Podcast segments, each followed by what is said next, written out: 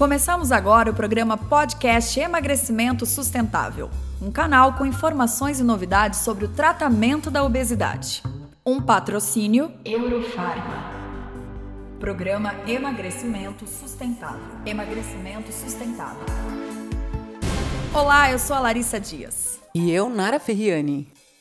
Vamos começar o programa 3 Emagrecimento Sustentável da série Obesidade doença crônica, progressiva e por vezes letal, com a doutora Maria Tereza Zanella. Que possui graduação em medicina com especialidade em endocrinologia clínica pela Universidade Federal de São Paulo e atualmente é professora titular de endocrinologia na Universidade Federal de São Paulo. Tem experiência na área de medicina com ênfase em endocrinologia, atuando principalmente nos seguintes temas: hipertensão arterial obesidade, diabetes tipo 2 e apneia do sono. Bem-vinda, doutora! É um prazer recebê-la aqui no programa Emagrecimento Sustentável. Doutora, voltando aqui, vamos voltar então para o assunto do tratamento para obesidade. É, como que funciona isso? Ele funciona para todos os tipos de pessoas, todas as idades? Então, ah, bem, com relação à idade, quanto mais idoso, mais difícil de perder peso. Como eu disse, o gasto energético do nosso organismo ele diminui à medida que nós envelhecemos. Então, vai ficando sempre mais difícil para a perda de peso, né? Principalmente nas mulheres, a menopausa é uma condição de alteração hormonal que facilita o ganho de peso. Né? Então, é muito comum você ver indivíduo entrar na menopausa e, e ganhar peso. Mas, com relação ao tratamento uh, medicamentoso, ele pode diferir né, entre as pessoas, né? O tratamento não farmacológico não é sempre aquele, né, aquela coisa. Nós temos que mudar o nosso estilo de vida, nós temos que exercitar, aumentar a atividade física, etc. Isso para todos, Para né? todos. E medicamentos são associados ao tratamento não farmacológico. Também não adianta tomar medicação e não seguir ah, o tratamento não farmacológico, que é essencial. Nós temos que ah, quebrar aquele desbalanço né, de maior ingesta e menor gasto. Uhum. Né? Então, fazer mais exercício, comer um pouco menos. Dúvida. Então, a medicação é para ser associada ao tratamento não, farma, ah, não farmacológico. Né? Mas, assim, quanto aos medicamentos, nem todos os medicamentos funcionam para todas as pessoas. Né? Então, ah, tem um determinado medicamento que funciona para um e não funciona para outro. Então, ah, quando funciona, a gente diz: bom, esse paciente é bom respondedor para esse medicamento. Então, tem os bons respondedores e os maus respondedores para aqueles medicamentos. Por quê? Porque a, a obesidade ela é uma doença multifatorial. Nem todo mundo engorda pelo mesmo motivo. Né?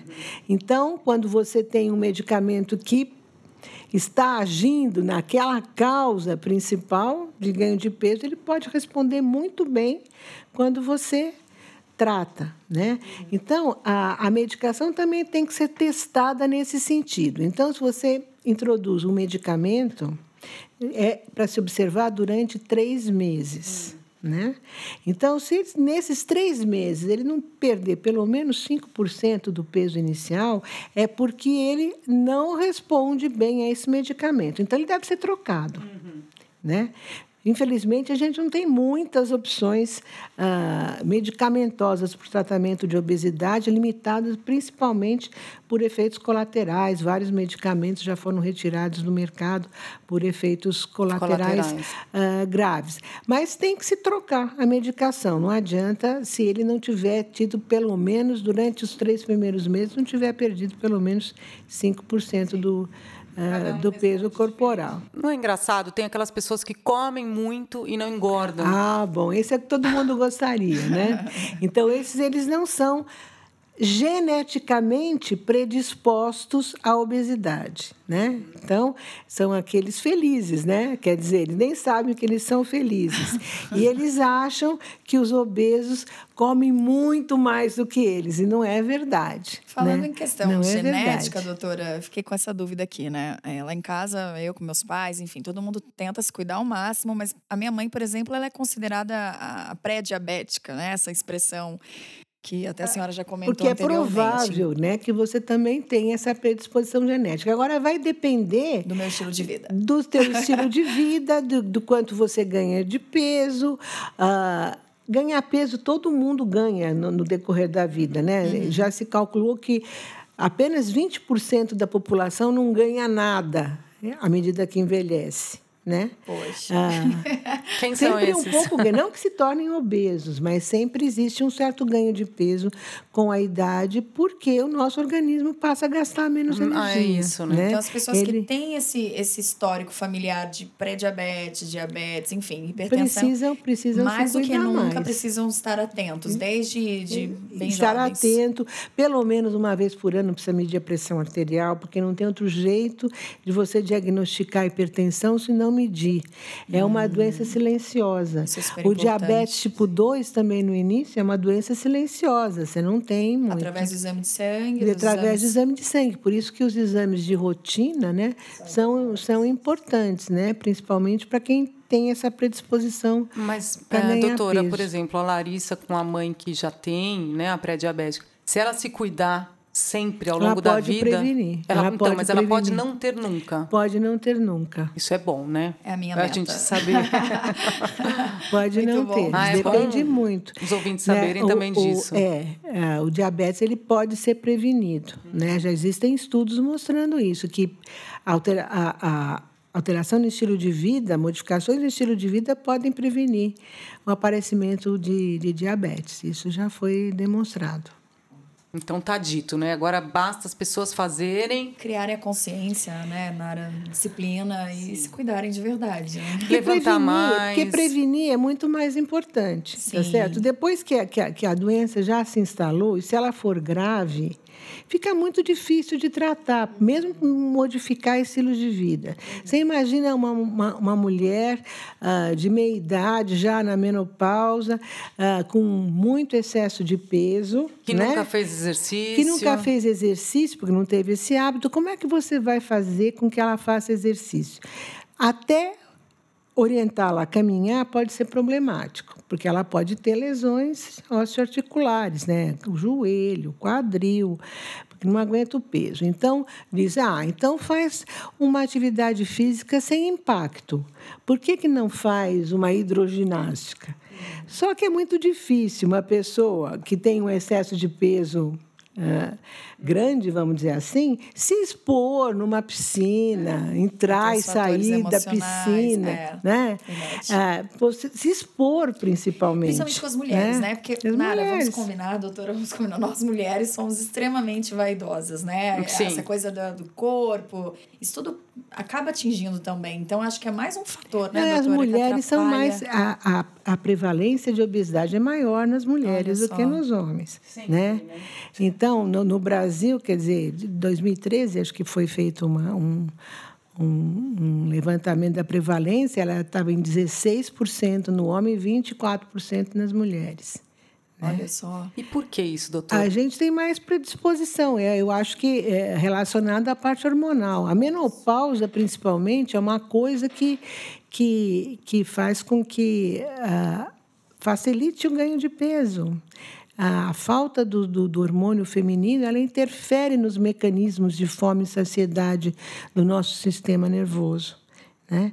Então, existindo deficiência do estrógeno, que é o hormônio feminino, uh, existe uma maior predisponibilidade de uma maior predisposição, né, de, de, de ganhar peso. Então é muito comum, né? Entrou na menopausa, Ganho de peso. Ganho de peso. É então muito não comum. é mais, né? A Larissa estava falando da vaidade das mulheres, que isso aí não tem fim. Então, as cada mulheres vez são mais maior. propensas. A gravidez é outra, outra condição que facilita o ganho de peso. Você ganha de peso na gravidez e depois para perder. Eu ia, eu ia te perguntar justamente isso, doutora. Na gravidez, quais são os cuidados em relação à obesidade, né? Aproveitar que você já mencionou. O que, que a gente pode falar para as gestantes aí, para as futuras gestantes? Bom, então a obesidade traz muito malefício né, na, na, na gravidez. Né? São muitas as complicações que decorrem da obesidade. Então, se uma mulher já é obesa e ela quer engravidar, o ideal seria que ela perdesse peso. E muitas vezes ela vai da engordar ainda mais, né? Porque ganha sempre peso Sim. na gravidez, quem tem predisposição principalmente. Então, seria melhor que ela, que ela ah, perdesse peso antes da gravidez. Se você perder, se você for obeso e perder 10% ah, do seu peso, você vai ter men 10% a menos chances de ter a doença hipertensiva da gravidez, que é uma complicação grave, grave para a mulher, grave para o feto, né? Então, a a pressão, a doença hipertensiva da gravidez é uma coisa que está associada à, à obesidade. O diabetes também, né? O diabetes gestacional, ele ocorre em quem tem ah, excesso de peso. Ah, na gravidez, ah, não está indicado você fazer uma, um, um tratamento que faça com que ela perca peso, porque isso pode prejudicar o feto. O que a gente faz na gravidez é limitar, né? quer dizer, fazer com que ela ganhe menos peso. Né? Cuidar mais da cuidar- alimentação. Cuidar para que ela não ganhe tanto peso. Né? Que, porque isso é importante. Então, tem outras complicações. As mulheres obesas têm, têm mais probabilidade de abortarem. Né?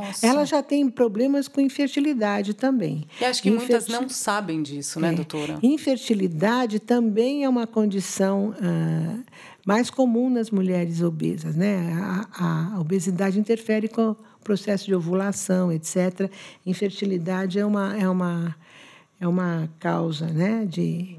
É, o chamado ovário policístico, na doença dos ovários policísticos, aqui, em que existe uma, uma deficiência de ovulação, ela é mais comum nas, nas está associada com obesidade, né? Então é muito importante ela saber disso para engravidar já com controle de peso, né? Já com controle de peso, né? Os fetos grandes, por exemplo, Sim. também estão associados à maior obesidade da mãe, ao diabetes gestacional, quer dizer, então o feto grande por aí, então já limita a, a, a, o parto normal, já tem, já, já exige uma, é mais propensa até que se submeter à cesárea, né? E tem, doutora, e tem a ver a criança se tornar obesa ou predisposição se a mãe era obesa? É, sempre tem, porque tem a predisposição A genética. genética, né? né? Então, ah, é sempre esse cuidado vai ter que ser tomado sempre, né? Então, se você for tratar também antes, antes da, da- de engravidar, é preciso tomar cuidado com medicação, né? Porque se você tá, começa a dar medicação e ela engravida, aquela medicação pode, pode, pode eh, Fazer mal. fazer mal para o feto, né?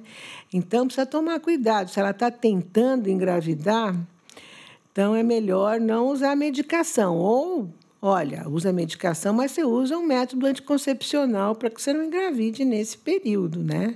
Isso também é importante, né? Não, não deixar que aconteça. Ou que seja, aconteça o um melhor é tra- ter essa consciência sempre, né, doutora? Durante a, a vida inteira, né, Larissa? Sim. Cuidar de alimentação, esportes, enfim. Continuamos com o programa 4. Até o próximo podcast Emagrecimento Sustentável. Um patrocínio Eurofarma.